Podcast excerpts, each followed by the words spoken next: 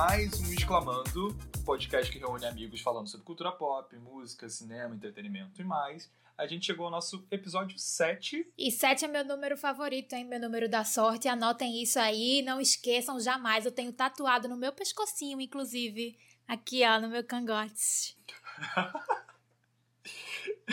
e no episódio de hoje a gente vai relembrar, de certa forma, né, algumas das principais apresentações do VMA, a premiação da MTV, e vamos esmiuçar, vamos julgar, criticar e elogiar a edição deste ano, que ainda não aconteceu, mas eles anunciaram recentemente os indicados.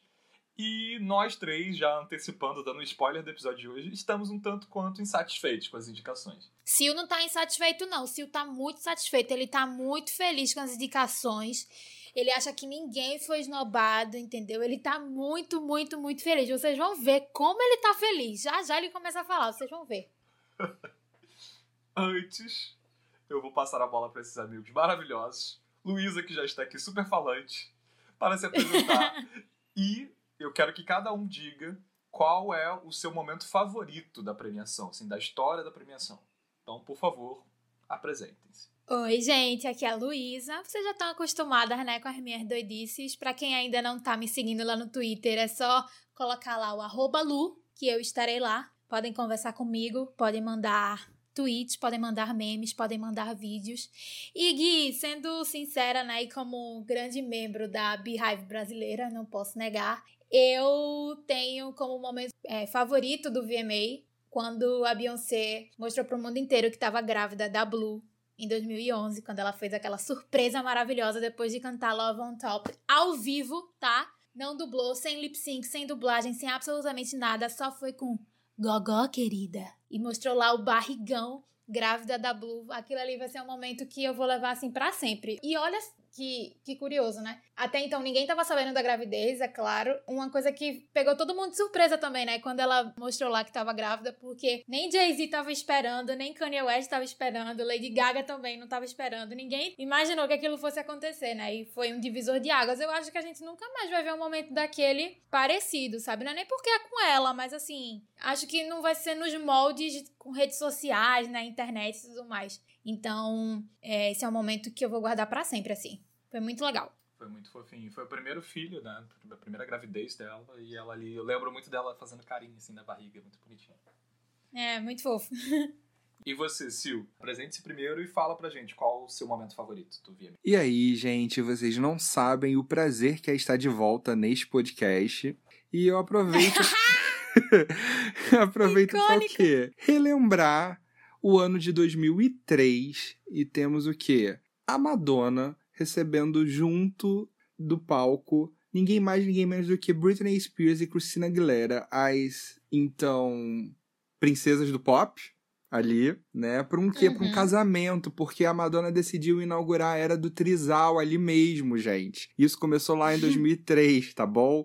Respeita a Madonna. À frente do seu tempo. Muito à frente do seu tempo. E foi muito marcante porque a apresentação inteira, eu acho que ninguém imaginava quão icônica seria, tipo, a Britney cantando, sabe, a música da Madonna, ter o selinho das três. Eu acho que tudo que estava acontecendo estava sendo icônico. Selinho não, desculpa te interromper, mas selinho não, foi um beijão. É verdade, não Pergunta foi só pro um Justin selinho. Timberlake se foi um selinho, porque ele adorou a cena, deu pra ver assim claramente na hora, né? O Justin Timberlake adorou, foi tudo. Isso é um caso Ele à parte, ficou com né, a cara muito feliz na hora, inclusive. Ele Sim. ficou muito. Sempre debochado, né? Tipo, fazendo questão de dar close assim na cara das pessoas, estrategicamente na plateia. Nossa, muito. E tipo, a câmera já tava ali esperando o momento do beijinho pra cortar pra ele, vendo aquilo acontecer ao vivo, sabe? Beijinho não, ok. Foi maravilhoso, né? Ela cantaram Like a Virgin, Holly. Nossa, aquilo. ah, o- tudo foi muito Foi incrível, sabe? Foi tudo muito incrível. Foi, foi um momento muito singular, assim. E foi em 2003, sabe? Então, tipo, foi um momento em que ainda era uma onda muito conservadora em termos, né, americanos, brasileiros e tudo mais. Foi Uhum. uma era pré-redes sociais, gente. Então, tipo, imagina se aquilo tivesse Sim. acontecido num contexto em que Instagram já existisse, Twitter, sabe? Então. A Madonna tem um histórico no no, no VMA que é muito interessante, né? Eu fiz a, uma, a minha monografia da faculdade, foi sobre ela também. Uma das primeiras apresentações, assim, de fato, com o nome dela já conhecido e tudo mais, foi também, se não me engano, foi de Like a Virgin. E ela tava vestida de noiva. Ela saía de um bolo, né? Uhum. Vestida de noiva. E ela tava vestindo um cinto prata nesse vestido que tava escrito assim, Boy Toy. E aquilo foi uma contradição, Sim. foi uma polêmica. Pra quem não sabe, Madonna já foi excomungada da Igreja Católica duas vezes, inclusive, por conta das abre aspas polêmicas, fecha aspas dela, né? Porque é polêmica pra muita gente, mas pra outras pessoas é absolutamente normal, porque ela, ela tá vivendo a vida dela, né? Os princípios dela, tá vivendo a arte dela. É muito engraçado assim como ela realmente tem uma história de vida de fato com a MTV, né? Muitos momentos icônicos com ela. E ela inaugurou, né? Como você falou, foi em 1984, é a primeira, é o primeiro VMA. Tem já Uhum, esse momento exato. assim extremamente histórico essa apresentação que até Sim. hoje vira uma referência assim quando se trata de, de Madonna, né? Sempre que a gente Uhum. visualiza a figura da Madonna, uma das imagens é justamente ela- essa, né? Dela vestida de noiva com cinto boy toy. Sim. E assim, só por curiosidade, eu lembro que uma das primeiras vezes que eu fui pesquisar sobre o VMA, eu descobri no YouTube foi a apresentação de Vogue. Aquilo é algo muito icônico. Se você que tá escutando a gente ainda não viu Madonna performando, de Vogue. Vai pro YouTube, meu filho, vai descobrir esse momento e vai ser feliz. E depois de conferirem esse vídeo, não esqueça o quê? De me seguir nas redes sociais, é arroba Silvestre Mendes, tá bom? Pode ser pro Twitter, pode ser pro Instagram, é só arroba Silvestre Mendes. Muitas graças a todos. E seguindo comigo mesmo, eu não me apresentei, eu sou Guilherme Souza, arroba CrazySS nas redes sociais. Como o Sil também falou, Crazy. me sigam. É Chris. me sigam no Instagram, no Twitter, onde vocês quiserem, eu tô lá com o mesmo arroba, vocês vão me encontrar fácil. Bom, pensando no meu momento favorito VMA, eu confesso que eu sou Lá sempre vem, o rei das vem, Eu Lá fico vem, vários vem. momentos na minha cabeça. lá vem. Fala, fala, fala. Obviamente vai ter essa implicância, né? Como todo episódio tem essa implicância, que eu falo da Britney, sim, falarei da Britney. Mas quero aqui já me defender, porque obviamente Luísa falaria da Beyoncé, então ninguém surpreendeu também. tá? Então, voltando pra mim, que é o meu momento agora, é... o Sil já falou um dos momentos que eu gostaria de citar, então muito obrigado, Sil. Vou complementar. É, não só como a Madonna faz total, assim, em relação à história do VMA, a Britney, obviamente, ela é basicamente o Sim. VMA. A carreira dela é muito pautada no que é o VMA como um todo. Então, além desse momento maravilhoso do, do beijo ali, do trisal, como o Sil falou, em 2007, um dos momentos Nossa. mais controversos, é, muita gente adora julgar, é realmente o momento que a Britney tava passando por uma das piores fases, assim, da vida pessoal dela e a carreira dela estava praticamente ali num colapso, mas ela mesmo assim lançou o álbum Blackout na época, que para os fãs é realmente o álbum mais aclamado, é maravilhoso, é um Eu amo Blackout, minha Sim. gente, sério. Que assim. hino, cara, que Putz, álbum eu incrível. Amo, eu amo Blackout, amo, amo, da amo. música pop mundial, sério, tem Mundial. vários hits maravilhosos. E a Britney, né, com todas as confusões ali na vida dela, ela apresentou, performou Gimme More ali, aí falam, né, que ela tava fora do peso, falam que ela errou a coreografia, que ela errou a dublagem, isso e aquilo, enfim. É, mas tirando tudo isso, eu realmente acho memorável, que era um momento ali que ela tava tentando, talvez, de certa forma, voltar, Sim. se apresentar. Foi o comeback, E- né?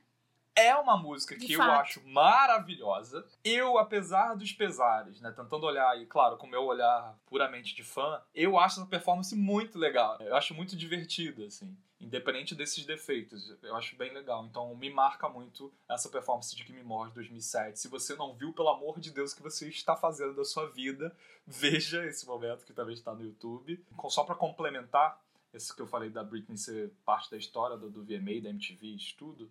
Ela chegou a ganhar o Vanguard Music Awards em 2011. Ela voltou em 2016 com uma mega apresentação também, que a, a MTV, de certa forma, homenageou ela também. Enfim, é isso. O Gimme More é maravilhoso, né? Porque, assim, a frase de entrada do álbum é It's Britney Bitch. Eu fui procurar saber qual era a história por trás, né? Dessa, dessa frase, da onde veio, de onde surgiu, se foi assim do nada, se ela escutou na rua e tudo mais. E uma das pessoas que produziram o álbum com a Britney, Gui, me corrige se eu estiver errada, tá? É, foi a Kerry Hilson, né? Que é aquela cantora de Knock You Down. Não sei se vocês vão lembrar. Knock You Down é de uma música, acho que de 2009, que é Sometimes Love Comes Around And then it knocks you down, just keep back up when then it knocks you down. Que ela canta com Ah, Kanye West. agora eu lembro, Rio, sim. inclusive. Não é isso? A história foi mais ou menos assim. Eles estavam no, no estúdio, né? Produzindo o álbum, fazendo as músicas e tudo mais. Só que eles estavam sentindo que faltava um, um tchan, assim, de entrada, sabe? Como é que a Britney ia voltar, assim, ter o grande pá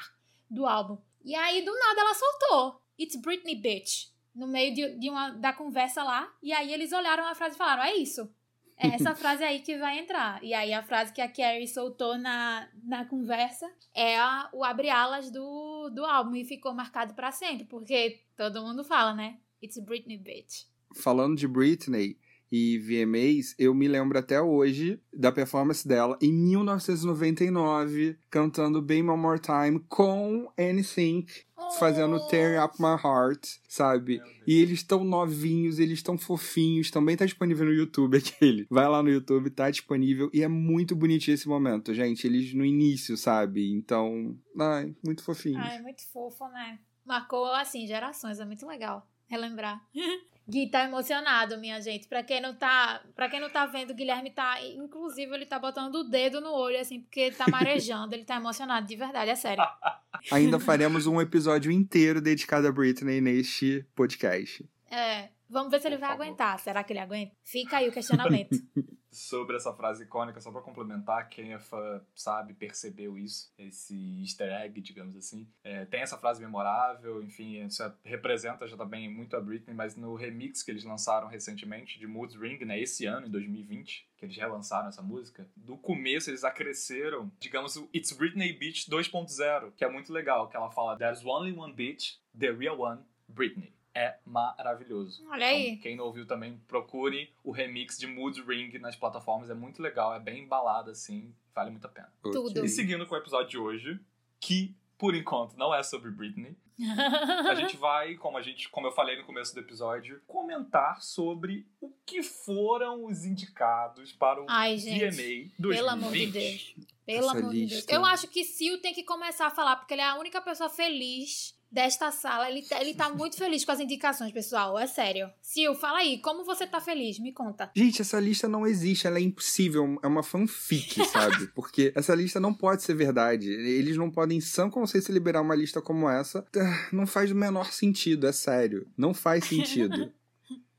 É, no episódio da semana passada, se você não ouviu, por favor, ouça o episódio 6, que a gente falou, relembrou sobre a MTV Brasil. Uhum. A gente já comentou, né, de certa forma, muito o como a MTV vem mudando, né, ao longo do tempo. Claro que a gente focou na MTV Brasil, mas isso reflete a MTV como um todo. A MTV tem, né, passado por muitas mudanças para poder, enfim, manter a audiência, manter o público e tudo mais. Uhum. Os artistas, claro, também mudam. O mercado da música muda bastante. A gente tem comentado sempre durante os episódios como os streamings estão mudando muito essa, essa forma de consumo da música, né, das músicas serem mais, mais rápidas, os artistas estarem lançando cada vez mais singles. Então, isso reflete, né? Querendo ou não, reflete no que a MTV vai escolher e vai indicar anualmente. Então, por favor, Silvestre, que está super feliz com essa edição. Vamos começar, vamos começar falando das primeiras categorias. Você quer começar por qual? Vamos pra uma que, tipo, eu não consigo entender. Vamos para artista do ano. Pode Ok. ser? Pode ser, gente. Desculpa. Já Por começou favor, como? por. Polemizando. Vamos Por lá. favor, pode começar. Joga a bomba. É porque, assim, não. Não faz sentido. Não faz sentido. Justin Bieber. Megan. Megan The Thee Stallion. É. Uhum. ah, Post Malone. Hum. Aí agora tem Da Baby, né? Uhum. Ok, mas agora vem dois nomes que eu, eu entendo estarem na lista, mas que é Lady Gaga e The Weeknd. Uhum. Que, ok, eu Uhum. entendo. São nomes que estarem nessa lista fazem total sentido. Agora, Justin Bieber, sério? É sério mesmo? Não, eu queria muito que a MTV explicasse o porquê o Justin Bieber tá aqui. Só, só queria entender. Eu também não entendo. Eu confesso que eu também não tô procurando. Ah, sei lá, eu, para mim, honestamente, eu acho que é muito trabalho de bastidor, sabe? Trabalho do- de empresário. Porque o empresário do Justin Bieber, o Scooter Brown, quem é Swifter vai saber do que eu tô falando. KKKKKKKK. Ele, enfim, ele tem umas polêmicas por aí, né? Mas ele também é o empresário da Ariana Grande. E todo mundo sabe que quando ele bota o dedinho dele ali nas coisas, essas coisas vão pra frente, essas coisas avançam, né? Porque, enfim, ele tem dois grandes nomes sob a aba dele que movimentam a indústria do streaming, que movimentam as redes sociais, porque, enfim, por exemplo, a fanbase do, do Justin tem adolescentes, pré-adolescentes e pessoas que acompanham ele desde que ele tinha 15 anos de idade, sabe? São, é um público bem fiel. Ao mesmo tempo, por essa influência do empresário dele, isso sou eu chutando, tá, gente? Não é nada verídico. Isso, isso é uma suposição que eu tô fazendo. Ao mesmo tempo, pra gente que tá muito distante assim, não faz sentido nenhum ele estar lá, porque o que foi que ele fez esse último ano pra ser indicado Exatamente. Ele ano, não fez sabe? nada. Gente, ele não teria por que estar Tipo- nessa lista. Ele não fez nada. de trabalho coeso, de fato. É, a gente teve aquela música lá, Yami, Yami, Yami. Lá em Recife a gente gosta muito de Yami. É, é uma comida, inclusive, que vocês podem comer no jantar. É uma delícia, bota uma manteiga assim por cima. Muito delicioso. Mas assim, nem sobre Yami ele tava falando, sabe? Ele tava falando de comer uma comida e sentir que tava uma delícia. Mas assim, e o grande e daí, né? Aí quer dizer, eu sinceramente não vi muito sentido aí, não. O da. Baby e a, a Megan, eu, eu entendo, porque assim, são artistas que estão. eu não falo nem começando agora, porque a gente não sabe da luta de ninguém, né? A gente só sabe da gente. Mas eu acredito, assim, que são nomes novos que estão indo pra boca do povo, sabe? A Megan, por exemplo, ela fez um, um remix recentemente com a Beyoncé, da, do Savage. As duas são de Houston. E todas a, todo o dinheiro que foi, que foi recebido por, pelos streams, pela venda da música e tudo mais, foi revertido para, para vítimas de Covid-19 lá de Houston, da cidade delas no Texas, dos Estados Unidos. O deles dois eu até entendo, da Baby também tá fazendo muito sucesso entre os mais novos, assim, TikTokers, a galera que tá no TikTok. Como isso tá influenciando, né? Sim. Tipo, que a da Baby e a Megan puramente estão aqui por conta desse fenômeno do TikTok. Sim, Essa galera tá estourando tanto com esses challenges de dancinha que olha o reflexo disso, assim, pra, pra nós aqui mais velhos, olha como isso tá mexendo, né, com esse mercado da Sim. música Gente, hoje. Mas será que artista do ano, será que não poderia ser artista revelação? Porque artista do ano é um peso muito grande. Fica aí um questionamento. É muito grande, de fato. É muito é. grande. E aí Exato, abre brecha concordo. também pra gente se perguntar: cadê Dua Lipa? Cadê Harry Styles? Exatamente. Cadê Miley Cyrus? Cadê Katy Perry? Cadê Solange, minha gente, que fez um álbum maravilhoso agora? When I Get Home, que é, não é, eu não digo continuação, mas é o sucessor do A Seat at the Table, que teve, que foi assim, aclamação de críticas, ganhou Grammy. Solange tem um nome consolidado, não pela irmã Por dela, ela, mas exatamente. ela mesma, por sabe? ela. É por ela, a trajetória dela, o trabalho dela, ninguém faz hoje em dia, sabe? E eu não tô falando isso porque eu sou fã de Beyoncé, não, tá? É porque, assim, você vê o trabalho de Solange, vê o trabalho das outras pessoas, não tem ninguém hoje em dia fazendo o que ela faz, de verdade, assim. De, de conceito, de produção, de estética, de pesquisa. É uma coisa surreal, assim, quando você vê a- os shows que ela, que ela faz ao redor do mundo, nas turnês, o dashboard que ela sempre posta quando ela, ela monta um álbum, ela sempre mostra, assim, pros fãs as ideias dela. Ela desenha, ela desenha palcos geométricos, sabe? E manda fazer pras turnês dela. Então, assim, é, um, é uma mente brilhante, assim, sabe? E as pessoas esnobam, como, por exemplo, a MTV acabou de fazer, sabe? Então, é muito triste por um lado, porque assim, não é questão de, ah, não, porque tem um limite de vagas pra essa categoria. Não, não tem. Mentira, não, tem. Porque quando quer botar 10, 12, bota, entendeu? Bota e é isso. Então, eu também fiquei sem entender um pouco, sabe? Justin Bieber nessa categoria aí, pra mim, não faz sentido nenhum. Exatamente. Gente, não, não dá, desculpa, não dá pra defender, sabe? Não dá. Foi como a, a Lu acabou de dizer, cadê Dua Lipa? É unânime, né, que pelo menos entre a gente aqui, claro, na internet se vocês verem, né, porque tá todo mundo falando, o mundo inteiro Exatamente. Tá falando, Cadê? Ela apresentou um álbum não incrível. Ela, tá, ela tava aquecendo a era, ela conseguiu vir com um álbum maravilhoso, sabe? Ela tá nessa lista, era, era algo muito natural. Por isso que eu acho que tá todo mundo chocado. Porque era um nome que todo mundo esperava, sabe? Eu realmente esperava. Eu já tava dando como certo, assim, porque uma, assim, acho que a Dua faz parte de um, um grupo de artistas da geração dela que se preocupa muito com o início, meio e o fim, sabe? Do álbum. Por mais que ela tenha promovido demais, assim, Don't Start Now, que é uma coisa até que a galera do Twitter brinca muito, em sua vigésima pressão de Don't Start Now, porque parecia que só tinha essa música no álbum, ela revive, renasce produções e artifícios musicais de décadas passadas e ela revive isso de uma forma contemporânea muito feliz, sabe? De uma forma muito feliz seja em riffs de baixo, riffs de guitarra, seja em batidas disco que ela faz isso brilhantemente.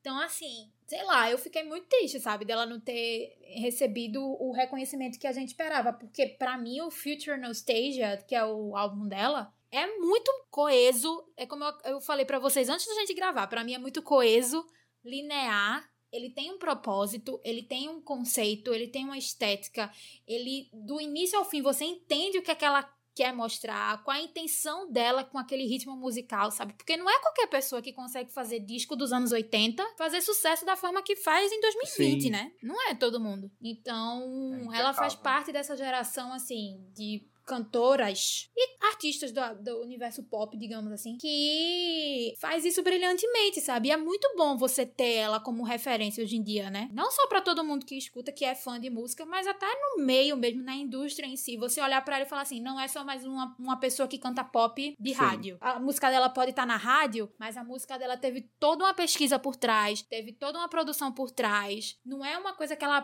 pega assim e, e faz o hook. Para quem não, não tem tanta familiaridade, o hook é, é, é uma, uma ideia de música, seja de ritmo, batida, de riff, de tom musical. Não é só você pegar esse hook e repetir ele no, no, decorrer de três minutos, sabe? Não, ela, ela pega, ela fala, gostei desse, dessa referência aqui dos anos 80, vou puxar pra cá.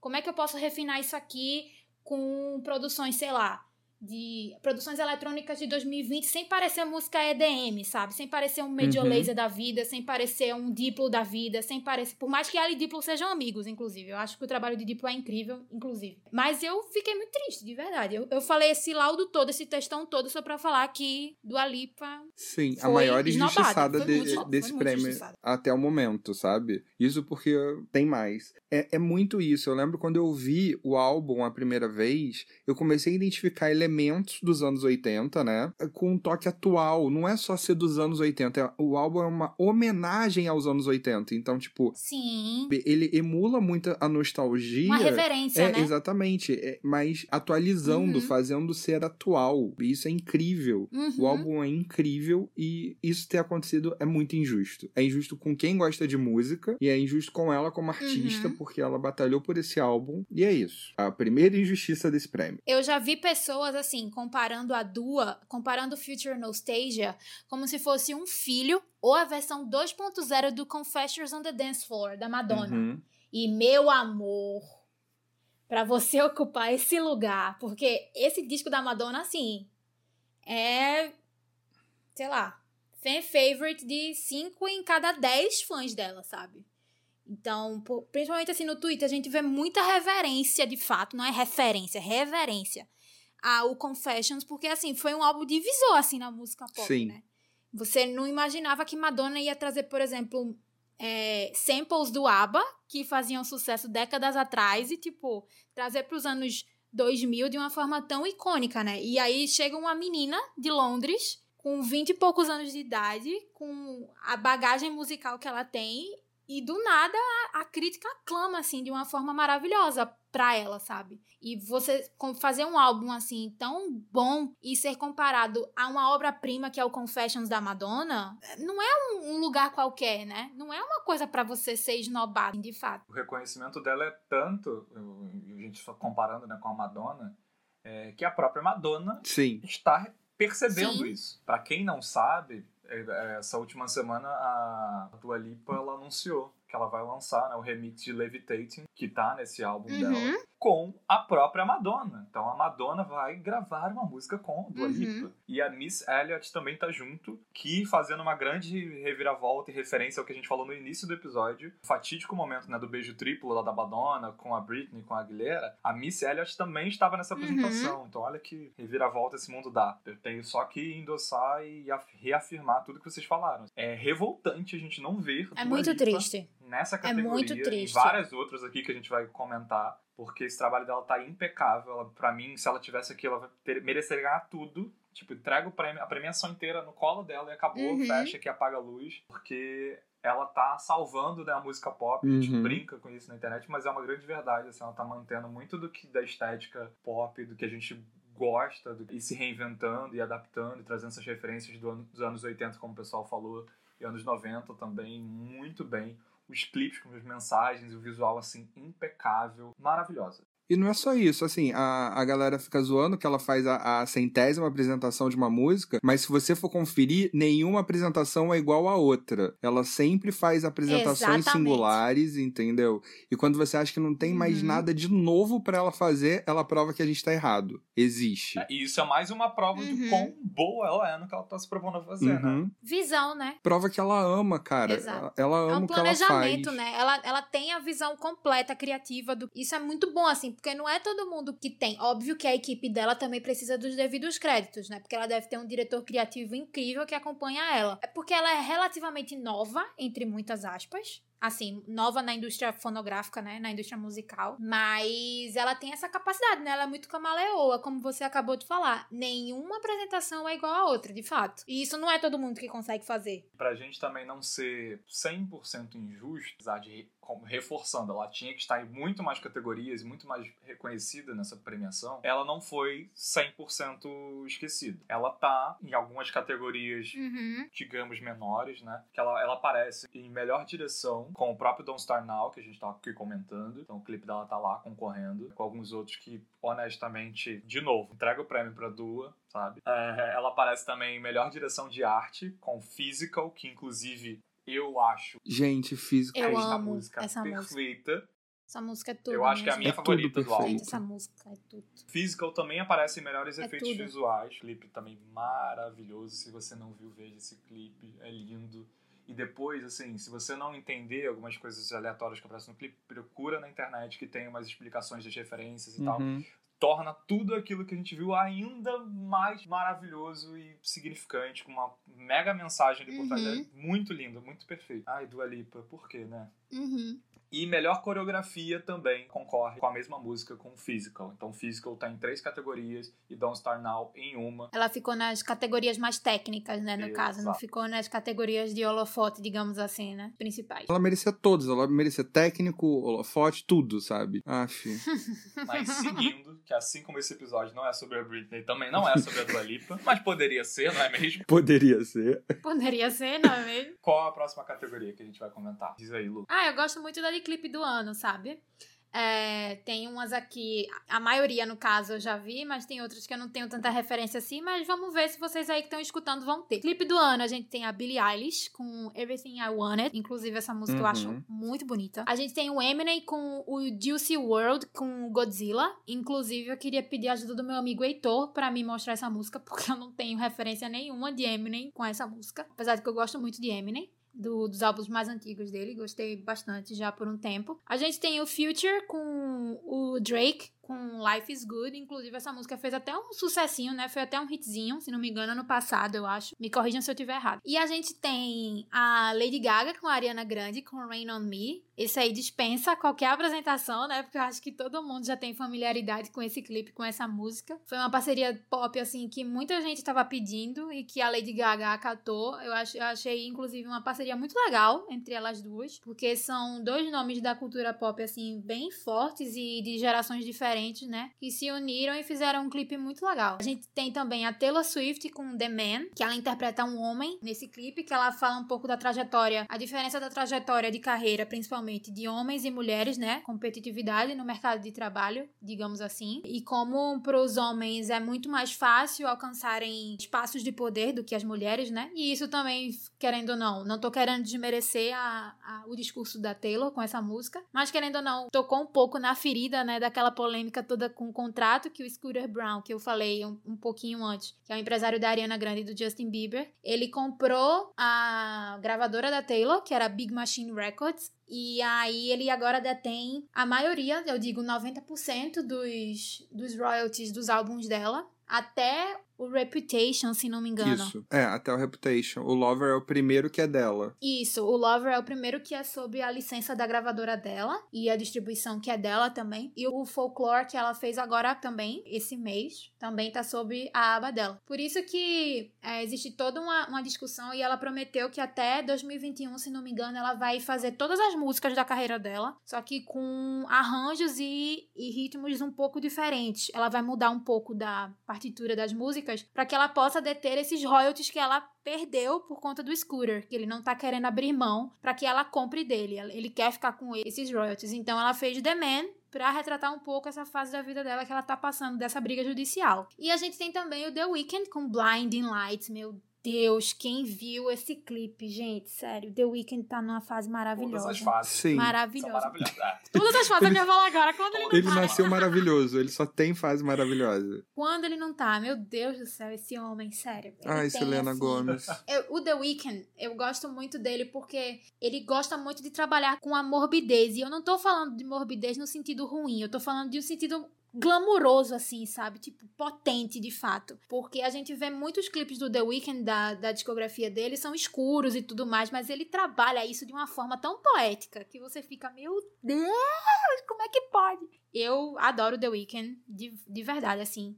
Pra mim, quem vai ganhar, eu acho que tá entre três. Eu acho que tá entre Billie Eilish com Everything I Wanted. Acho que tá também entre Lady Gaga com Ariana Grande, com Rain On Me. E com The Weeknd com Blinding Lights. Eu, Luísa, acredito que quem deveria ganhar seria o The Weeknd. Porque esse álbum dele, essa, esse clipe assim, caiu na boca do povo, todo mundo amou, hit nas críticas e tudo mais. Porém, eu acho que o prêmio vai ficar entre Billie Eilish e Lady Gaga com Ariana Grande, porque inclusive agora o VMA, ele tem muito voto popular, então vai ser muito de fanbase assim, principalmente no Twitter, né, mutirão, vota aí, vota aí, vota aí. Então a gente sabe que fanbase de Uhum. diva pop, né, meu Deus do céu. Quando se une pra fazer as coisas, não tem ninguém que barre assim, não tem ninguém mas vamos ver. Vamos ver quem é que vai ganhar. E vocês, quem vocês acham que vai ganhar, hein? Nessa Isso de categoria. votação também é outro ponto que é, é um dos problemas e é ao mesmo tempo uma das soluções né, do VMA. É, a Uhum. gente vê algumas injustiças rolando aí anualmente em todas as últimas edições, talvez desde os primórdios, não sei. Muito por isso, né? Porque a galera vai votando e é pura briga de fanbase. Então, às vezes. É muita briga de artista, Como a gente fanbase. falou aqui, o caso do Dua Lipa, Muita. assim, que fez um mega trabalho, merece ser reconhecido. Ele vai perder porque a galerinha teen mais nova e tal vai estar lá freneticamente 24 horas fazendo mutirão e votando no artista XYZ. E é também o que eles querem como empresa, né? Eles querem engajamento, eles querem buzz, eles querem hype, querem movimentação mesmo, sabe? Eles querem burburinho, querem zum zum zum, querem zererê e é isso. Mas vocês não me responderam. Quem vocês acham que vai ganhar nessa categoria de clipe do ano? Eu concordo com você. Eu acho também que vai ficar bem disputado entre a Billie Eilish, a Lady Gaga com a Ariana e The Weeknd. Arrisco até dizer que o The Weeknd não vai nem entrar no páreo né, dessa votação, da disputa. Vai acabar entrando a Taylor Swift, que também, né, se tratando de fandom e tudo, E verdade, não duvido. Não existe um fan- uma fanbase.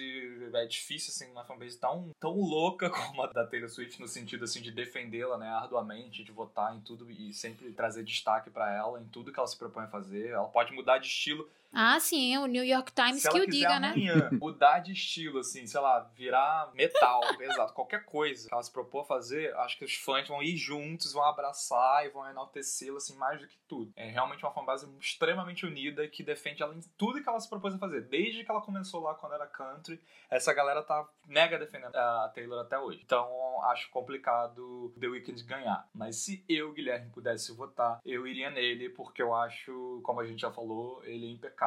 Esse clipe dele é maravilhoso, lindo do início ao fim. E os clipes que ele lançou em seguida tem toda uma, uma história, uma cronologia ali envolvendo e tal. É muito bom. Essa música também é muito boa, uma batidinha assim que te envolve logo nos primeiros segundos ali da música. Sensacional. Álbum todo amarradinho também. Que momento. The Weeknd sempre sem defeitos pra mim. É cada álbum, nossa. Bom demais. Ele tem produções Bom muito demais. boas, né? Ele tem produções muito É, boas, meu Deus então, do céu. Eu votaria nele. Bom demais. Lady Gaga, imagino que ela estaria aqui. Faço até já um parênteses aqui sobre a Lady Gaga nessa. Aproveitando essa categoria, ela vai aparecer aqui. Apareceu né, na anterior, na artista do ano. E, deve aparecer aqui em algumas outras, mas eu queria, na verdade, ver a Lady Gaga não só aparecendo aqui, mas ganhando é, por outras músicas né, do álbum, do Cromática. Porque Rain On Me é legal, é, tem Ariana e tal, é um pop bem comercialzão, bem do jeito que a gente estava também querendo e cobrando da Lady Gaga fazia um certo tempo, mas não é, não chega nem perto, na verdade, quão boa são várias outras músicas desse álbum. Eu quero muito ver, e claro, eu tenho quase certeza né, que tudo da, que a gente está vivendo da pandemia e tal afetou muito a questão dessa divulgação dela em relação a esse álbum. E aí eu fico até me questionando, será que no ano que vem, né, já que esses artistas estão tendo que refazer a carreira toda, será que em 2021 a gente vai ver muito desses clipes, desses trabalhos relacionados a álbuns, no caso antigos de 2020? Eu imagino que sim, porque muita gente vai ter que arrastar né, o trabalho até meados lá do ano que vem. E espero, esperamos todos os fãs da Lady Gaga mais ainda, uhum. imagino, é, esperam que ela lance vários outros clipes do Cromática. Eu quero muito ver Alice, quero muito ver eu quero muito ver Sign From Above. Meu Deus do céu. a parceria dela com Elton John. Ah, enfim, tem muita música boa. Eu achei esse álbum muito bom. Eu não sou um grande fã da Lady Gaga, assim, das músicas dela. Eu gosto muito da coisa que ela faz. Ela é absolutamente talentosa. Mas não sou, meu Deus, o mega fã. E esse álbum, assim, eu ouvi incessantemente, ouço o tempo todo, é muito bom mesmo. Então ela merece ser bastante premiada e reconhecida por essa era, mas eu honestamente não acho que por conta de Rain On Me. Então eu tiraria por conta disso. E você, Silvio? Eu só quero começar dizendo que eu tô louco pra ver o clipe de Sour Candy hum. com Blackpink. Eu quero ver o que que vai ser isso. Sim. E agora sobre o clipe do ano, é, amo The Weeknd, mas assim, a minha torcida pessoal é para Billie Eilish, porque Everything I Wanted, tipo, é a musiquinha do Corey.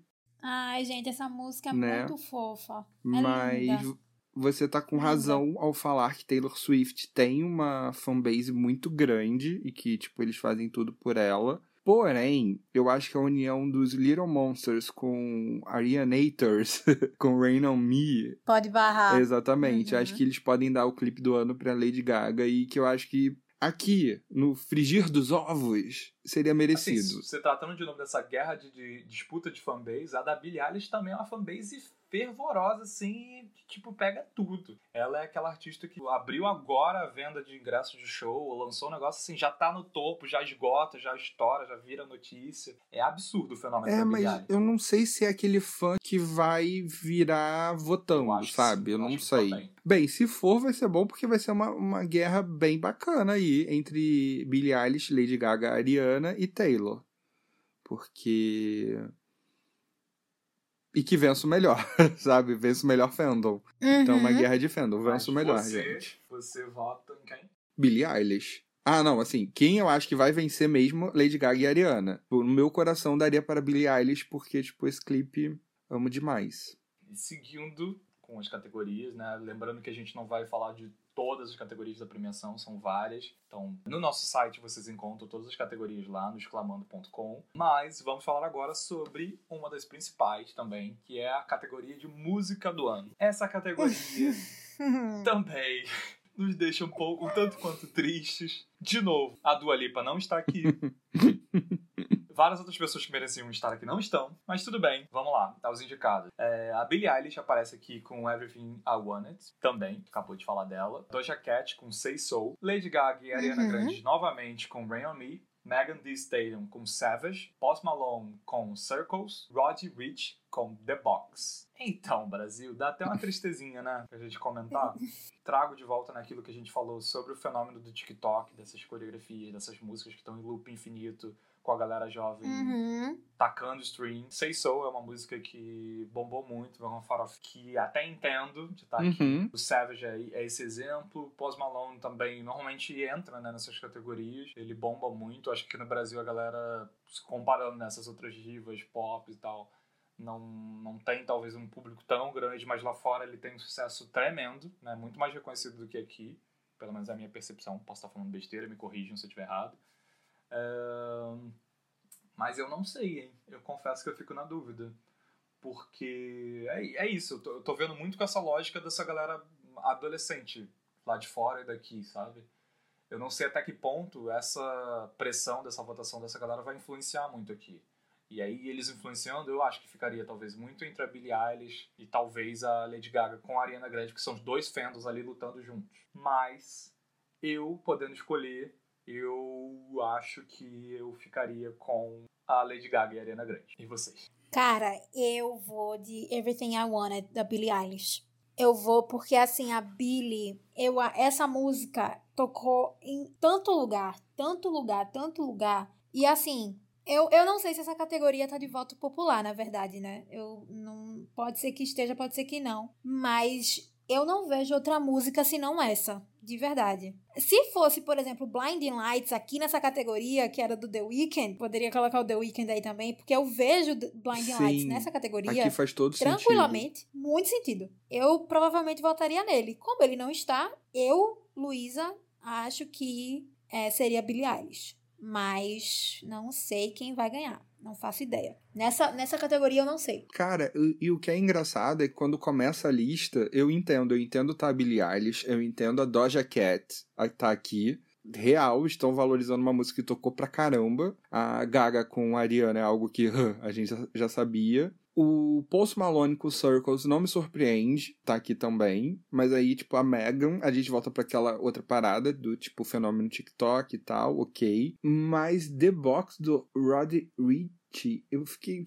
Eu vou, eu vou ter que procurar depois, eu ainda nem procurei pra ouvir, porque é uma música que eu nem sabia que existia. E ferrou porque eu não sei. Gente, nessa de música do ano, tipo, eu acho que é tanto pra Rain On Me como Everything I Wanted, sabe? Tipo, acho que pode ser tanto uma quanto outra. Porém, se Doja Cat vencer, não vai me surpreender também, sabe? Porque é, eu acho que foi uma música que tocou muito. A Doja, ela cresceu absurdo do fim do ano passado pra cá, em termos de, de ver muito vídeo de reaction, de da galera americana mesmo falando dela, assim. Então, uhum. não seria uma surpresa muito grande.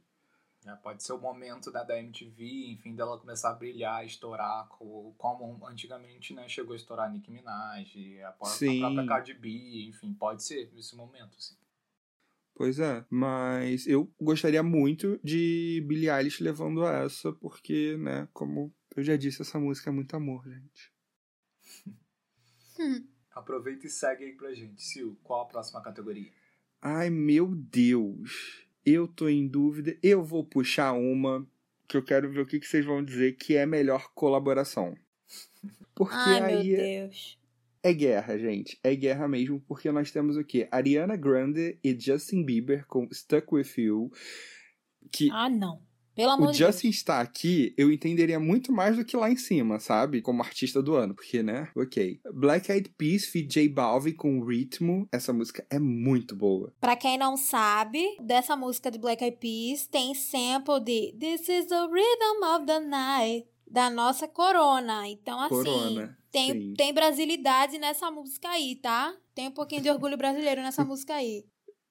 e o que ajuda ela a ser tão boa quanto ela é. Exato. Então, temos o Ed Sheeran com Khalid, com Beautiful People, o Future com Drake, com Life is Good, Carol D com Nicki Minaj com Tulsa e Lady Gaga com Ariana Grande com Rain on Me.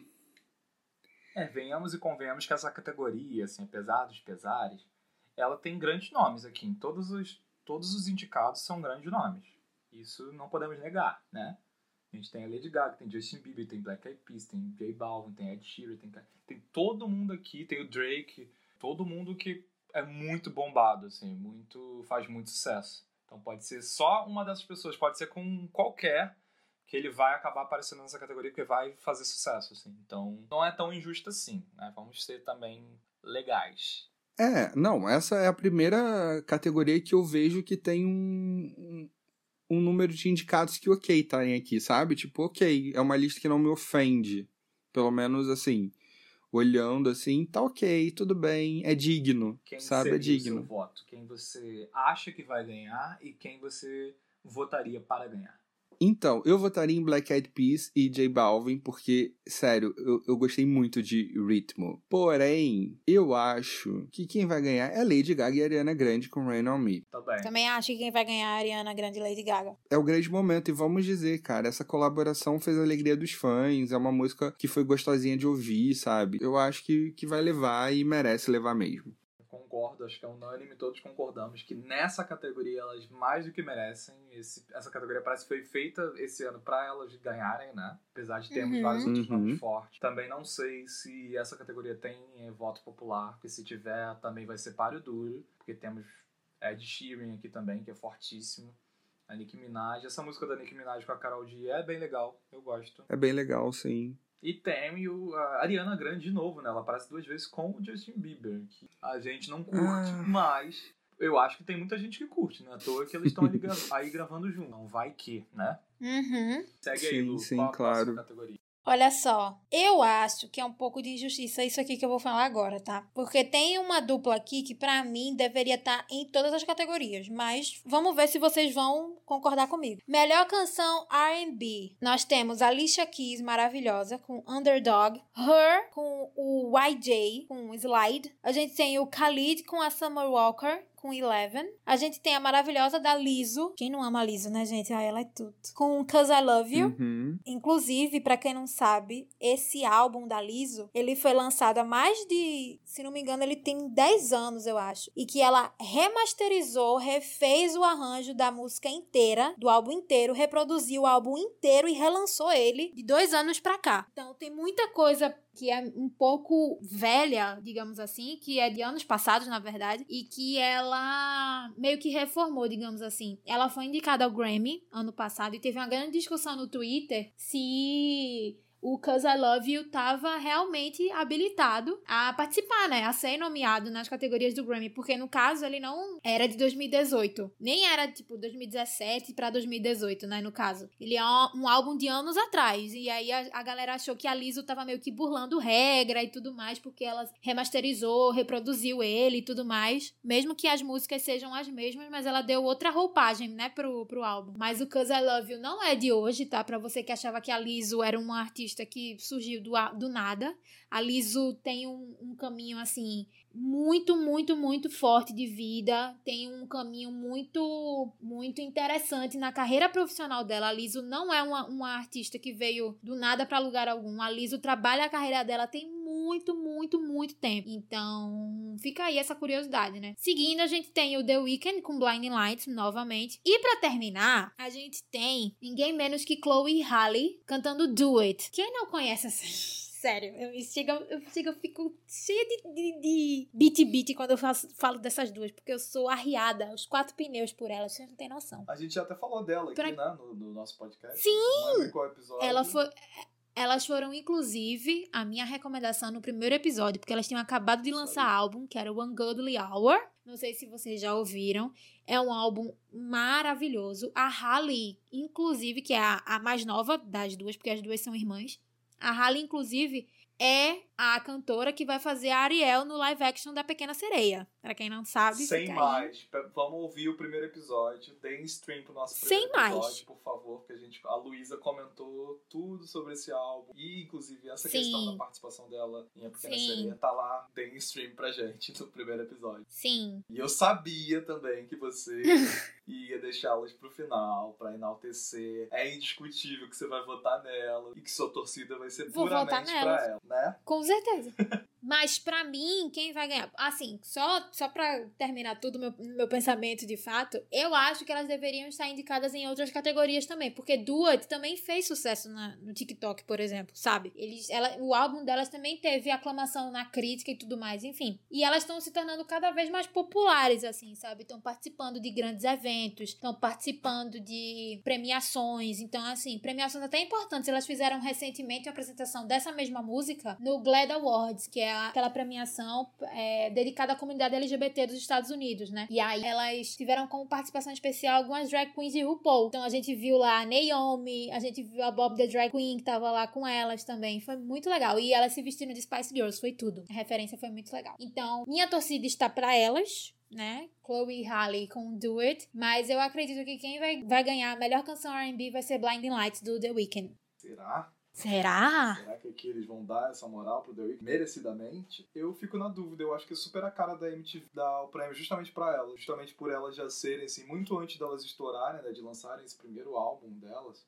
Elas já estavam presentes né, em várias participações, elas são amadrinhadas, ninguém menos que Beyoncé. Então não é à toa aqui. Luísa Gabriela. Fica puxando uma sardinha. Mas, claro, assim, eu tô brincando, mas realmente o trabalho delas é impecável, é muito bom. A música e, e o como esse álbum também é amarradinho. Então, taquem streaming nessas lendas, que elas são muito boas. E eu gosto muito. Do It, pra mim, é uma das músicas mais legais do álbum também. É bem gostosinho de ouvir. As apresentações que elas têm feito durante a quarentena desta música são, assim, uma melhor que a outra. Elas conseguem fazer apresentações belíssimas, estúdios fechados, com a luz, uma coisa intimista. E, ai, sério, as duas lindas, maravilhosas. Na quadra de com tênis. vozeirão. Sensacional. Eu ia comentar sobre a Liso, você falou muito bem.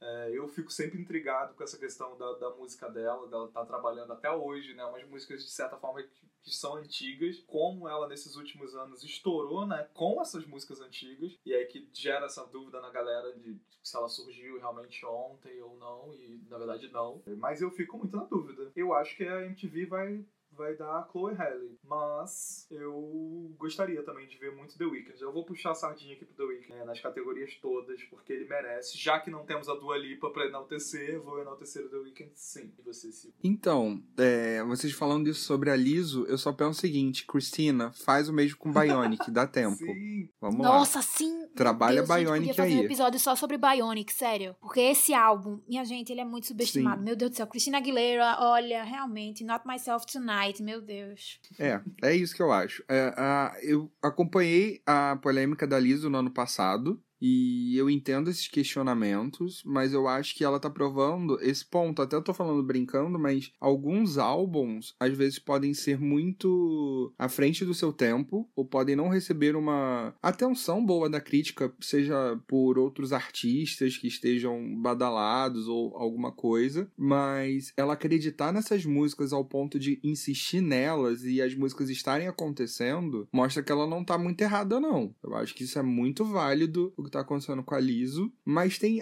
uma pessoa que vocês não pensaram, gente, a Alicia Keys, com Underdog, eu acho que ela pode acabar levando, viu? Se não for um, um voto popular, se for, tipo, pela MTV, eu acho que eles podem dar o prêmio pra ela. Eu não sei, eu honestamente não sei. É outra talentosíssima. Não é nem porque eu não gosto da Alicia Keys, é porque, assim, Pois é é. justamente por gostar muito dela e, e saber que ela já foi esnobada e injustiçada tantas outras vezes, sabe? Pela própria MTV. Sim. Pra- eu fico com a sensação, às vezes, que, ele, que eles encaixam a Alicia Keys nas categorias. Não sei, é como se se desse expectativa de algo que não fosse acontecer, sabe? Isso me deixa muito furiosa, de fato, porque ela é uma, uma das cantoras, assim, é uma das minhas cantoras favoritas e que ela merece o devido reconhecimento, sabe? Só que parece que não vem. E eu não entendo por que não vem. Uhum. Assim, de verdade, porque ela é uma musicista maravilhosa, incrível. Mas, assim, se ela Sim, ganhar nessa é categoria, pra mim vai ser uma felicidade plena, porque eu sei que ela, que ela merece de fato, né? Ela merece muito, inclusive. Mas vamos ver aí o que, que a MTV vai escolher. Sim. Não sei, não.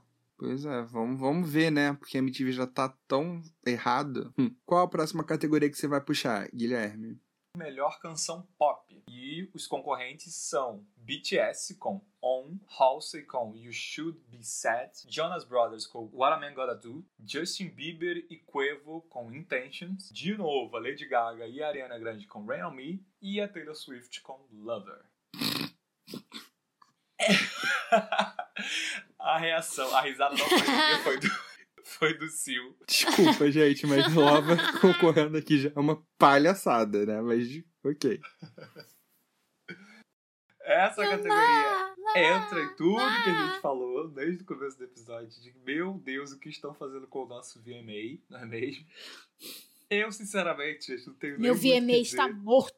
Porque tá triste. Eu acredito, Olha. ainda mais de novo, né, se envolver o voto popular, é fato que o BTS leva, né? Porque BTS, BTS é a leva. maior fanbase pra mim ever que existe na atualidade, assim. Pega todos os prêmios, tudo que tiver o BTS no meio é deles. Já desiste, quem tiver concorrendo nem vai pra premiação, fica de casa, porque vai, vai perder pro BTS. E eu também, é, aproveitando a deixa, eu gosto, eu curto. Musicalmente falando, né, a gente se tratando puramente de música pop, e, claro, com essa pegada extremamente comercial e tal. eu acho que o BTS, nessas, várias dessas bandas de K-pop mandam super bem no que eles estão fazendo. E não é à toa que esse fenômeno todo. Enfim. É, mas, como o Sil citou, né? Jonas Brothers aqui, gente, por quê?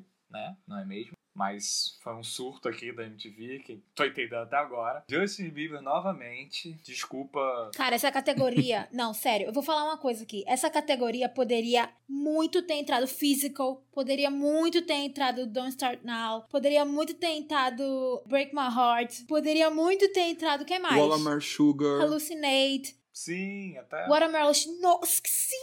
Sim! Sim, Adore You de Harry Styles, sim. sim. Gente, E a desculpa. outra injustiçado, né? Além É, do que a Lipa, outra. Styles Não aparece. Que é outra injustiçada. Gente, Que é nas outra principais injustiçada. categorias da premiação. olhar essa lista de músicas é uma chacota. Desculpa.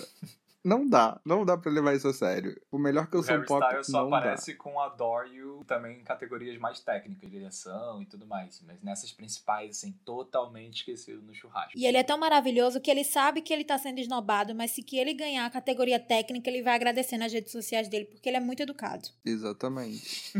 É a cara dele fazer isso. Gente, eu tô é triste, eu não sei nem dizer mais dessa categoria. Eu, assim, acho que ficaria, né, de novo, entre BTS e talvez a Lady Gaga com a Ariana Grande, que se tratando, né, do fenômeno da música pop atual, desses principais nomes do cenário pop atual, é realmente duas artistas enormes juntas, pela primeira vez cantando juntas. Então, isso, fato que tem um peso gigantesco. E é isso. É apenas isso. Apenas o meu silêncio. Essa categoria.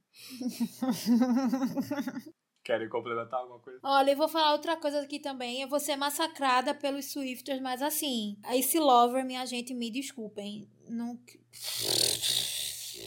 Quem aguenta esse álbum? De- assim, de verdade. Eu tentei de todas as formas e olhe que eu amo False God. False God pra mim é a melhor música desse álbum. Amo muito. Eu adoro as baladas que a Taylor Swift faz. Eu achei que foi um projeto que ela, não- ela queria muito expressar a felicidade dela, mas ao mesmo tempo parece que ela, sei lá, se infantilizou, sabe? De alguma forma. Hey kids! Meio Dora Aventureira, sabe? Ela não precisa disso, minha gente. É uma pessoa que veio da era Reputation, sabe? Reputation, meu Deus do céu, ela tava, tipo, maravilhosa. Icônica de verdade. E, e vocês vão concordar comigo que não, nem ela aguentava mais, tanto é que lançou o Folklore agora, com um intervalo de menos de um ano. Então, assim, aceitem. Nem ela aguentou, tanto é que foi atrás do, do James lá do, do Bom Iver, que é maravilhoso. Meu Deus, Bom Iver, olha tudo. Foi lá procurar Bom Iver pra produzir o álbum dela, entendeu? Então, eu sinto muito, mas.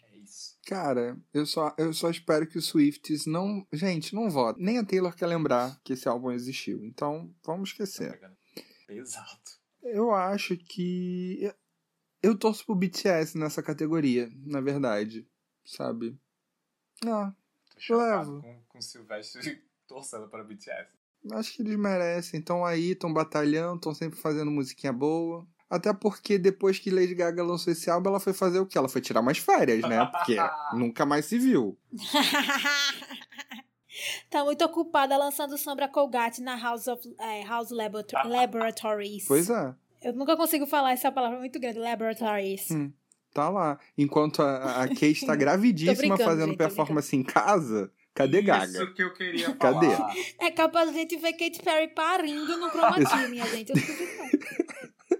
Eu não duvido. Eu sempre tenho a impressão que a Kate vai parir, porque a, a barriga dela tá muito grande, gente. Tá muito grande. E eu fico com medo, ela faz os movimentos que eu fico, ai, gente, agora. Como você falou. E tá aí trabalhando pra caramba, tá agora com live todo domingo, tá divulgando o álbum. Como eu não está se vendo nessa quarentena, acho que é a artista que mais tá super divulgando. Queria falar sobre isso. Sil já puxou, já tô seguindo o barco. Que é, esse ano, né, cada ano a MTV reinventa algumas categorias, implementa algumas coisas que tem a ver com o momento que a gente tá passando. E como estamos nesse período de quarentena no mundo todo, enfim, 2020, né, tá do jeitinho que tá, eles botaram a categoria melhor clipe feito em casa. E, e nós estávamos comentando aqui antes da gravação justamente essa frustração, gente. Por que, que Katy Perry não aparece entre os indicados? Se ela é a pessoa que melhor Não tem faz feito. sentido. É absurdo, é absurdo, é absurdo. Gente, é, Absurdo. pelo amor de Absurdo. Deus. Tem uma galera aqui que. Por quê? Ai, sabe? Gente, não faz sentido, sério. Não faz sentido a, a Kate não tá aparecendo, porque é, se, não, se não fosse nem pelo clipe de Daisies que ela fez em casa, pode ser por qualquer performance que ela fez. Porque é, eu acho que a gente pode contar, não sei, acho que ela já fez mais de cinco. E eu ainda digo mais. Eu ainda digo mais. Essa categoria só tem homem. A Ariana Grande está nessa categoria em parceria com o homem. Podem notar. Verdade. Só tem homem. Verdade. Nossa, verdade. A gente tá acelerando, né? Porque tem muita coisa, como a gente tinha falado no começo do episódio, mas a gente precisava citar a injustiça com a Katy Perry, pelo menos nessa categoria, que ela tinha que estar aqui. Ela realmente, esses últimos é, trabalhos que ela tem lançado não estão tendo uma força muito grande, isso é um fato. É, infelizmente, eu gosto muito dela. Mas, se tratando de performances na quarentena, nossa, ela tá sendo excepcional. A premiação também tem uma categoria chamada Vídeo para uma Causa, que eu acho legal a gente citar que a Demi Lovato tá aqui com I Love Me. Acho que passa uma mensagem super legal de positividade, assim, de aceitação, de amor a si próprio, considerando o que ela passou, né, nos últimos anos. Sim. Então, eu acho legal a MTV dar um, dar um espaço pra ela. Também não foi uma música que eu acho que bombou tanto, mas eu acho que pela mensagem mesmo, pelo contexto da coisa, eu gosto muito de vê-la aqui. É bom saber que ela tá viva e tá feliz. Recentemente, né, se casou. E é isso, gente. Mais alguma consideração pra esse VMA que a gente tá um tanto quanto bem desanimado? Eu tenho. Qual? MTV, bota essa porra pra funcionar em nome de Jesus. Pra quem não captou a referência, por favor, volte ao episódio anterior, episódio 6, que você vai entender. easter egg, easter egg, easter egg. Ah, moleque! Maravilhosa. E é isso, gente. Que 2021 e que os próximos anos sejam o VMA que a gente estava acostumado a ver antigamente, com apresentações marcantes, concorrentes realmente merecedores, enfim, né? Fora também tem isso, né? A gente não pode deixar de falar disso.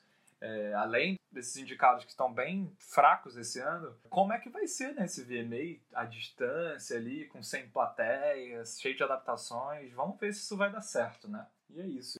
E no próximo bloco, seguindo essa carência que a gente tá de grandes nomes, grandes destaques que estão rolando nesse último ano, que estão faltando né, na premiação, a gente vai indicar alguns dos artistas que a gente gosta para você poder procurar por aí, conhecer, já que o VMA não deu moral para ele. Exclamando! Então, gente, durante esse episódio a gente falou muito né, da Dua Lipa, do Harry Styles, é, de alguns outros nomes que a MTV esse ano não deu muita trela. Então, a gente tá aqui para fazer o nosso próprio VMA, é mesmo? Seguindo as vozes da nossa cabeça. Vamos só falar, né? Alguns artistas que a gente gosta muito que poderiam sim estar nessa premiação. Inclusive, claro, assim, a gente também tem que entender que alguns puderam talvez não ter entrado por conta da janela, né? De indicação. É, muita gente que tem lançado música por agora, então talvez não tenha dado tempo de entrar. A gente tem que tolerar um pouquinho isso, mas ignorando esse lado, vamos recomendar alguns nomes para vocês conhecerem ou enaltecerem mais do que vocês já estejam enaltecendo. Começando por você, Silvestre. Eita. Então, aquecendo um pouco aquela categoria ali das parcerias musicais, eu vou indicar Sam Smith com Demi Lovato com I'm Ready. Eu amei o clipe, eu achei que foi super incrível. Eles estavam prontos pra o Sam estava pronto para iniciar a era dele nova, que infelizmente não pôde acontecer. E eu gostei muito dessa parceria. Eu acho que é uma música muito boa, um grande hino injustiçado. É isso. Já que você falou dessa parceria maravilhosa do Sam Smith com a Demi Lovato, eu não posso deixar de falar do último lançamento dele, que é a música My Oasis com o rapper Burna Boy. É muito, muito bom. Lindo demais. É, e parece que essa realmente vai estar no, no álbum que ele tá para lançar, né? Que ele tava com esse plano de lançar um álbum por agora, ele cancelou tudo por conta da quarentena e ele voltou agora das cinzas para poder trabalhar algumas músicas novas e talvez dar esse primeiro passo de novo para a próxima era. E, gente, Sam Smith sempre impecável, voz única, maravilhoso, talentosíssimo. E eu acho que ele tá mais do que nunca numa fase muito boa da carreira, assim. Eu acho que ele se encontrou realmente na música. Ele tem feito um, um som muito legal. Eu, Guilherme, particularmente gosto muito mais dele nessa vibe que ele tá agora do que que ele tava bem lá no começão. Então, fica a dica, além dessa do Seal, ouçam My Oasis. E você, Lu? Então, aproveitando sobre que estamos falando do VMA, dessas categorias de alguns injustiçados. Tem é, dois atos, assim, da música que eu senti falta é, e que eu mencionei no início do episódio e vou reiterar aqui. É, a minha recomendação fica para Solange. Eu tô muito triste que When I Get Home não foi nomeado. Acho que nem levaram em consideração, na verdade, o que é muito triste, porque o álbum é uma obra-prima. Também não tenho certeza se a Solange submeteu, mas fica aqui a minha recomendação. Escutem esse álbum, é muito, muito, muito bom. E a música que eu recomendo desse álbum é Way to the Show. É lindo, o clipe é maravilhoso. Tem no YouTube, vocês podem ver de graça. A estética desse clipe é incrível. Solange tá mais vulnerável do que nunca. É uma coisa assim majestosa.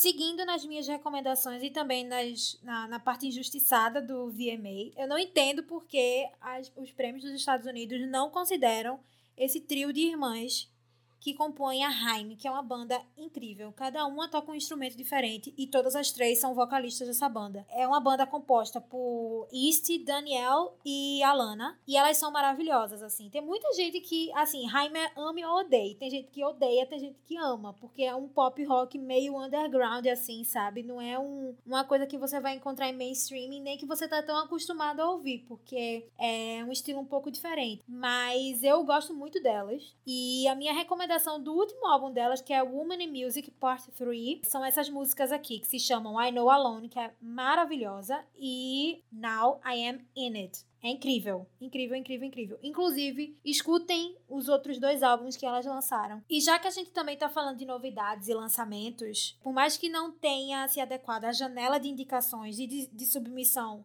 ao VMA, mas fica aqui a minha recomendação do novo álbum da Alanis Morissette. Não sei se vocês é, já ouviram falar da Alanis, Tio tá aqui aplaudindo que ela é maravilhosa. A Alanis é uma lenda do rock internacional, uma referência para amantes da música porque ela afetou diversas gerações. Ela, ela foi assim, a diva pop, as divas pop que a gente tem hoje, a Alanis Morissette foi décadas atrás, entendeu? Porque as pessoas seguiam ela, ela tem, ela tem uma legião de fãs assim. E ela lançou recentemente, inclusive, um álbum chamado Such Pretty Forks in the Road. E a minha música favorita é Reasons I Drink. Eu amei esse álbum, eu tô ouvindo aos pouquinhos, que eu comecei a escutá-lo ontem, inclusive. Ela lançou, acho que foi nesse fim de semana, acho que sexta-feira passada, a gente tá gravando domingo 3, ela deve ter lançado no, na sexta-feira 31, se não me engano, posso estar, tá, não sei se foi para mais ou para menos. Mas eu, eu comecei a escutá-la no dia 2, ontem, sábado. Mas fica aí a minha indicação da semana, Alanis Morissette. Escutem o novo álbum dela, que ela é icônica, maravilhosa. E tu, Gui? Acho que todos vocês indicaram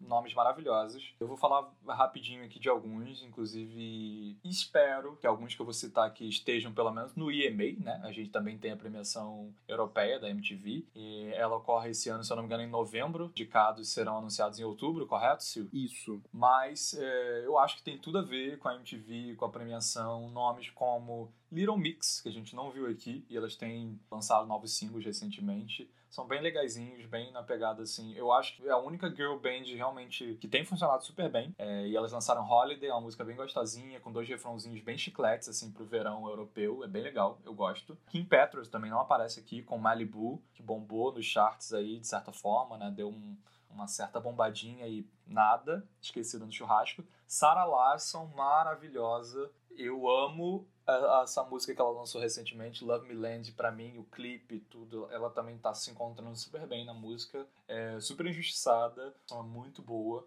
E uh, outros artistas que não aparecem aqui é a Jessie Ware, que lançou recentemente What's Your Pleasure. Ela é tudo, tudo, tudo, tudo, tudo. É um álbum muito bom e essa música, inclusive, que é a faixa título, é sensacional, uma sonoridade impecável. Ouçam a Rina Sayawama, a cantora japonesa, se não me engano, naturalizada britânica, que está rolando inclusive uma polêmica envolvendo o nome dela, que várias premiações lá na, na Inglaterra estão ignorando o nome dela, então parece que esse esquema de, de indicação está sendo revisto por conta dela. Eu acho isso sensacional, porque até onde eu sei, ela, independente dela ser japonesa, né, naturalmente japonesa, ela passou a vida inteira por lá na Europa, então ela se firmou é, toda a carreira dela musical foi criada é, lá na Europa. e ela não pode concorrer simplesmente por ela não ser naturalizada europeia, digamos. Então, isso está fazendo esse questionário muita coisa e eu acho interessante. Então, ela está querendo, de certa forma, ela está revolucionando esse sentido na música e o álbum dela é bem diverso, é bem diferente, é bem maneiro. O nome do álbum, se não me engano, é Sayawama, pega né, o sobrenome dela. Ela tem uma sonoridade que ela brinca um pouco com pop, tem músicas que ela canta um pouco em japonês, ela tem uma pegada meio rock, ela mescla um pouco de tudo, mostra uma versatilidade assim absurda para uma artista que está é, agora, né, tipo, sendo vista é, mundialmente. Blackpink também não aparece na premiação, nem na categoria que foi voltada para K-pop esse ano. Não sei se porque realmente a música que elas estão lançando são muito recentes. How You Like That saiu tipo, muito pouco tempo mas fica aí o questionamento e nossas indicações. Um grande beijo, eu me despeço por aqui. É sempre muito legal estar junto aqui debatendo sobre esses temas com os meus amigos e com vocês. De novo, todo episódio eu vou ter que falar sempre a mesma coisa. Eu fico muito feliz com os feedbacks que a gente recebe. É sempre muito legal as mensagens de vocês viajando com a gente, tendo essas nostalgias com a gente, ouvindo ou assistindo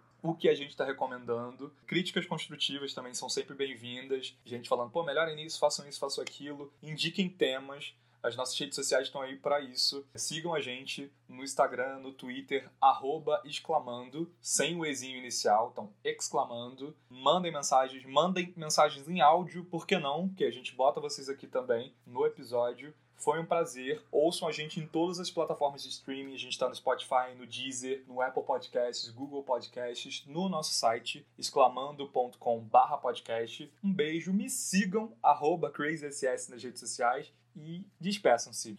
Tchau, gente. Um cheiro em todos vocês. Que vocês tenham uma semana maravilhosa. Bebam água. Por favor, fiquem em casa, entendeu? Façam aquele skincare. Se você tá com a pele meio seca por conta da quarentena, passa um hidratantezinho, um olhinho de coco, entendeu? Se cuide. Não deixa de se cuidar, não, viu? Podem me seguir lá no Twitter, Lu. E sigam, por favor, exclamando em todas as redes sociais, sem o E, como o Gui acabou de falar. Exclamando. E é isso.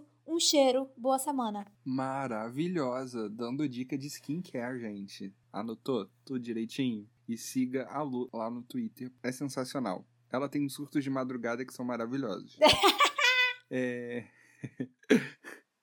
Eu adorei estar nesse episódio, foi muito bom poder extravasar um pouco da minha raiva, porque tá tenso essa indicação do VMA, eu fiquei realmente revoltado. E eu gostei muito disso, eu gosto muito de participar, eu gosto muito de ouvir o feedback de vocês, como o Gui falou, é muito importante pra gente. Continuem ouvindo, uh, espalhem a palavra pros amigos, é sempre bem-vindo, gente nova aqui. Uh, eu sou o Silvestre Mendes em todas as redes sociais e a gente se vê no próximo episódio. Cheiro! Espero que nos próximos a gente esteja com o time completo. Hoje novamente, né, estamos aqui em três. Espero que nos próximos a gente esteja com o nosso amigo Marlon Faria e, quem sabe, alguns convidados. A gente está com planos aí já de alguns convidados, ui, ui. possíveis futuros episódios. Por que não?